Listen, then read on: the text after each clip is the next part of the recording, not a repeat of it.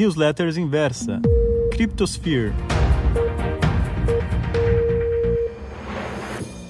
Os últimos meses foram bem atípicos para a maioria das pessoas. Por aqui não foi diferente. Com uma filha de quase 7 anos, precisamos nos adaptar para fazer o novo normal do home office, do homeschooling e do isolamento social funcionarem. Com tudo para funcionar, teve um preço. A gente parou de frequentar a casa das nossas famílias para respeitar de fato o isolamento. Acontece que depois de quase quatro meses, os avós estavam doentes de saudades. E com o país ensaiando uma reabertura gradual, também chegou a nossa vez, né? A gente decidiu voltar a frequentar os avós uma vez por semana, pelo menos por enquanto. Então, nesse sábado, minha filha finalmente viu os avós maternos e a priminha que mora com eles, que ela tanto ama. Brincaram o dia todo, escutamos gargalhadas das duas o dia inteiro, até que chegou a noite, a hora de ir embora, e o choro que durou quase os 10 quilômetros do caminho de volta. Tentei tranquilizar, mostrar que tanto o isolamento quanto a farra daquele dia, a tristeza de partir eram normais. Nessa empreitada, eu contei para ela que quando eu era criança, passava boa parte das férias com os meus primos no interior de São Paulo. Mas assim que chegava a hora de ir embora, eu começava a chorar e chorar. As balas e doces não me compravam, e as três horas de volta para São Paulo eram preenchidas com lágrimas copiosas de saudades antecipadas.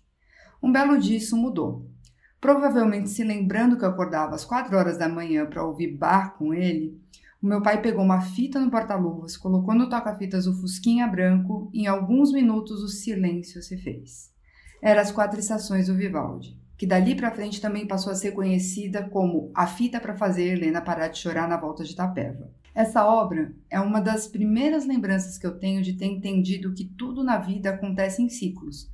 Verão com os primos, outono trocando cartas, inverno com algumas visitas esporádicas nas férias de julho, primavera ansiosa para o fim das aulas e verão novamente. Entender esse movimento me fazia ter calma inclusive, planejar melhor o que faríamos quando estivéssemos juntos novamente.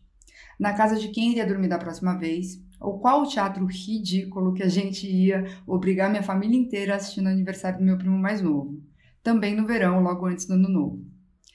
Quando eu comecei a estudar mercado financeiro em geral, percebi que esses ciclos também ocorrem. Porém, não são todos ao mesmo tempo. Mas no mercado tradicional, cada empresa tem variáveis diferentes, sazonalidades ou não, fatos relevantes, publicação de resultados, enfim. Esses ciclos, se muitos, têm mais relação com índices de bolsa, que são também afetados por aspectos macroeconômicos globais e locais de maneiras distintas. Exatamente por isso, ninguém costuma perguntar se é um bom momento para comprar ações, porque ação é um gênero com incontáveis espécies e produtos financeiros diferentes, às vezes até antagônicos entre si.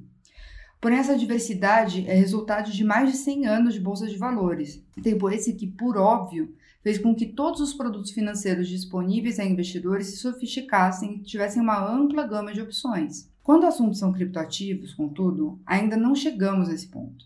Ainda existe um sentimento de que existe um mercado único de criptomoedas e que determinados momentos podem, determinados momentos podem ser bons ou não para adquirir. E de fato, o sentimento de longo prazo desse mercado é medido primordialmente pela movimentação do Bitcoin. A boa parte desse mercado ser tão novo é exatamente essa. As movimentações são cíclicas e previsíveis e valem para praticamente todos os criptoativos. E, de acordo com o histórico, esses ciclos se completam a cada quatro anos aproximadamente. Eu explico. Ao longo desses pouco mais de 10 anos de mercado, já temos expectativa de início de ciclos coincidirem com o halving do Bitcoin, esse evento, que reduz a recompensa, a recompensa de mineradores de Bitcoin pela metade, é um marco para a primavera dos criptoativos. Dezembro de 2012 aconteceu um, maio de 16 outro, maio de 2020 outro. Seguindo essa analogia, em aproximadamente um ano após cada halving, acontece o verão das criptomoedas. As máximas históricas de mil dólares aconteceu em novembro de 2013 e de aproximadamente 20 mil dólares em dezembro de 2017. Na sequência vem o outono, marcado pelo início da correção. Por fim, o que seria o inverno, com o preço mínimo após a queda.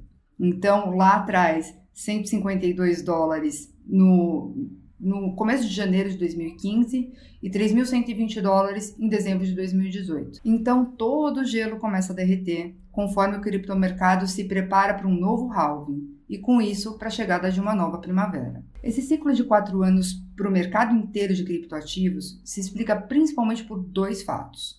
A dominância atual do Bitcoin é de cerca de 62% de todo o market cap de moedas digitais. E segundo, o mercado em si é novo demais para os investidores conseguirem entender e categorizar as mais de 8 mil moedas digitais existentes. Contudo, da mesma maneira que o mercado de ações evoluiu, é de se esperar que em breve a gente tenha mais investidores com mais experiência para identificar esses diferentes momentos, o que pode ser inclusive um dos desdobramentos do crescimento do número de soluções em finanças descentralizadas, as DeFi ou DeFi, que a gente comentou na nossa newsletter número 3 de 1 de julho de 2020. Até que isso aconteça, estão deixando dinheiro na mesa. A exemplo disso, uma das soluções de DeFi que eu comentei na última newsletter, a Aave, chegou a valorizar mais de 100% de lá para cá em duas semanas, ao passo que o Bitcoin apresentou valorização máxima de 3,77% no mesmo período. De toda forma, ainda dá tempo.